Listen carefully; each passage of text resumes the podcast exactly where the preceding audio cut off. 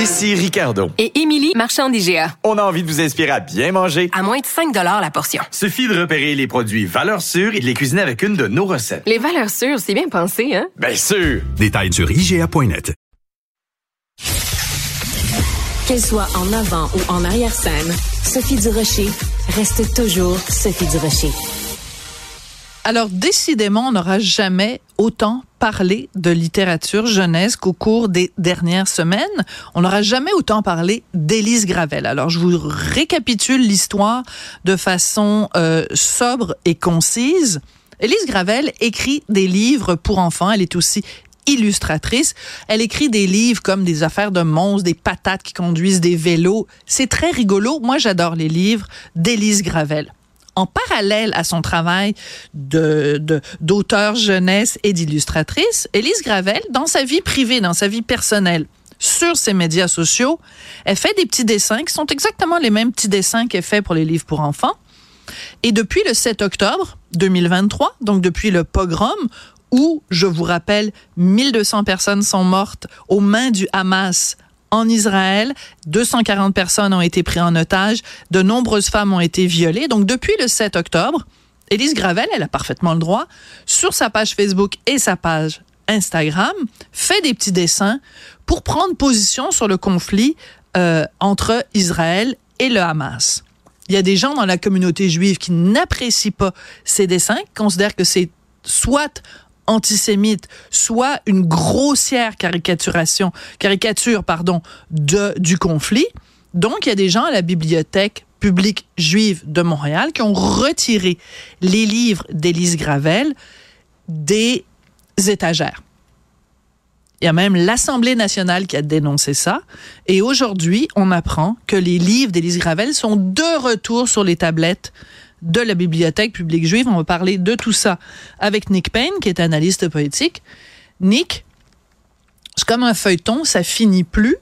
Euh, est-ce que, selon toi, c'est un cas de censure quand la Bibliothèque publique juive a décidé de retirer les livres et de les mettre simplement disponibles à la demande? C'est une bonne question parce qu'on pose la question de la censure dans tous les cas de bannissement, d'annulation, de retrait des tablettes, d'annulation, de conférences, qui sont généralement d'ailleurs plus le fait d'une d'une certaine gauche, on va dire ça comme ça. D'une certaine gauche visant la droite, alors que là, c'est des gens ni de droite ni de gauche, mais ça vise quelqu'un qui est manifestement plus à gauche. Et j'ajoute un élément de contexte. Élise Gravel est globalement très à gauche. Hein. Même dans ses livres pour enfants, c'est ça nous ça explique aux enfants que les garçons et les filles n'existent pas. Même ça va même jusque là oui, Oui, j'en ai parlé d'ailleurs dans un de ses livres. Elle dit en effet que euh, ben, le sexe est assigné à la naissance euh, et que c'est très correct. Elle s'adresse aux enfants en disant c'est très correct si tu te sens une petite fille le mardi et un petit garçon le mercredi. Voilà, ça, on voit dans quelle famille politique elle est. Alors censure ou pas,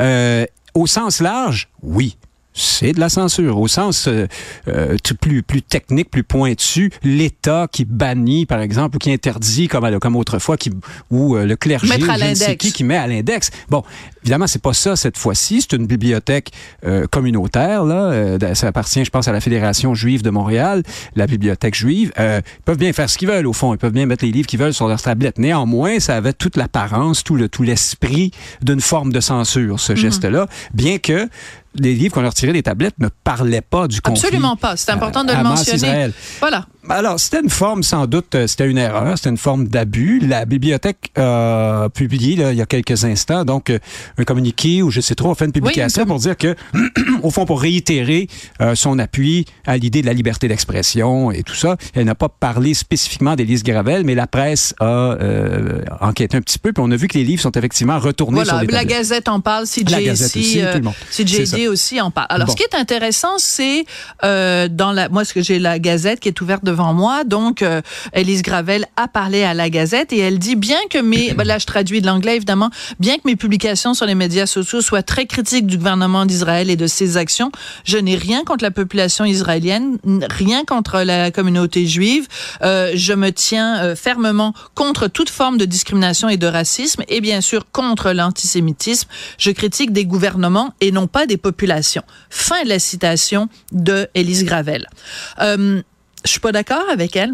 Toi, tu penses qu'il y a des relents? Ben, C'est-à-dire que moi, depuis le 7 octobre, il se trouve que je fais des captures d'écran. Hein, du, des pages de, de, d'Élise Gravel. Et quand elle représente, par exemple, les événements du 7 octobre que je viens de, de vous décrire, et c'est un petit bonhomme qui représente Israël, et un autre petit bonhomme qui représente euh, Euh, le, Hamas le ou peuple le peuple palestinien, c'est pas Ouais. trop clair, euh, qui donne un petit coup de pied de rien du tout à Israël et que Israël tombe sur le dos, Surréagit, hein? Ouais. surréagit, Comme le joueur de soccer et qui- pleure et pleure. Et là, euh, les États-Unis, l'Europe viennent en aide à Israël et Israël se plaint en disant euh, Palestine n'a pas été gentil avec moi. C'est pas antisémite peut-être, mais c'est un manque d'humanité envers les Israéliens. Alors quand elle dit je n'ai rien contre le peuple israélien, je pas sûre, je suis d'accord avec elle, Au parce minimum. que Oui, des minimum. femmes violées, des enfants euh, trucidés, des gens torturés, des gens kidnappés, euh, qu'elle représente, qu'elle banalise, qu'elle minimise, c'est comme des gens qui minimisent d'autres événements. C'est comme si quelqu'un disait, ben, le 11 septembre 2001, de quoi ils se plaignent les Américains? C'est une pichenote, hein. Et là, Alors, au minimum, c'est binaire et simpliste et ça prend pas, ça fait pas beaucoup attention aux susceptibilités ou aux sensibilités d'un des deux camps. Au minimum, on va dire ça comme Oui. ça. Qu'est-ce qu'il y a dans les tréfonds de l'âme d'Élise Gravel, Gravel, je ne le sais pas. C'est vrai qu'elle est de la famille politique qui parfois ne cache pas sa sympathie euh, pour la, la Palestine et, elle a le droit, mais Oui. est-ce que ça doit se faire au détriment de... euh, est-ce que ça doit être accompagné d'un manque de compassion élémentaire pour des gens qui ont été violés, torturés, assassinés Ben oui, dans voilà. des conditions dégueulasses le 7 octobre? Ça n'excuse pas, cela dit, qu'on retire ses livres, qu'on qu'on la bannisse. Tout- on est d'accord là-dessus. C'est là que moi, cette, cette histoire-là m'intéresse beaucoup. Vas-y. Il y a des observateurs. Je vais le nommer Simon Jaudoin, qu'on peut entendre, euh, l'ancien rédacteur en chef de Voir. On l'entend à Radio-Canada parfois, je crois, ces temps-ci. Il a dit, c'est formidable, tout le monde, en voulant dire tous les camps politiques, a dénoncé la censure à l'endroit d'Élise Gravel, donc nous progressons. Ben moi j'ai un gros bémol là-dessus parce que ça c'est parce que c'est une auteure de gauche qui a été censurée. hein. Oui. Si on avait fait la même chose avec euh, allez, je, à tout hasard, Ah, je prends Mathieu. Bock-Côté. Mettons là. Ouais. Penses-tu que tout le monde aurait Ben déchiré sa chemise? Ben non, mais tout à fait.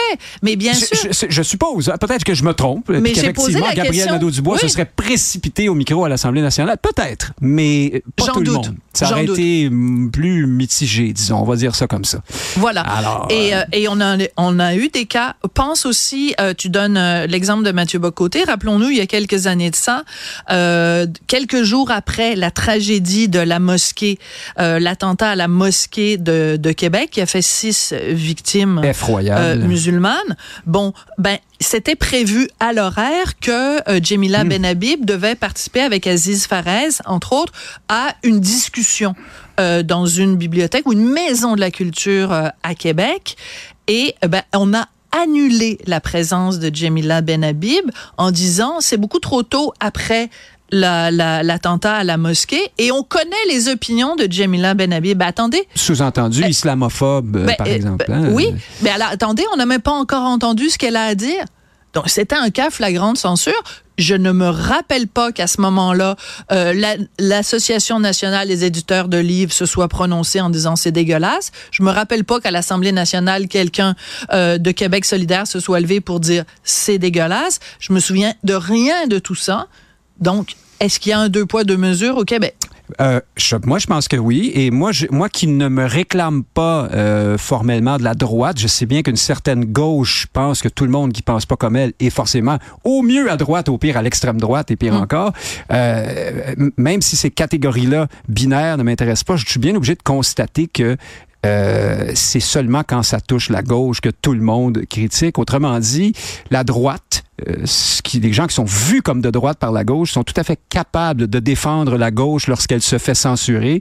Et c'est moins le cas à l'inverse. À l'inverse, et euh, je tiens à le dire, mais je veux pas, mais, mais j'ai écrit moi-même une chronique.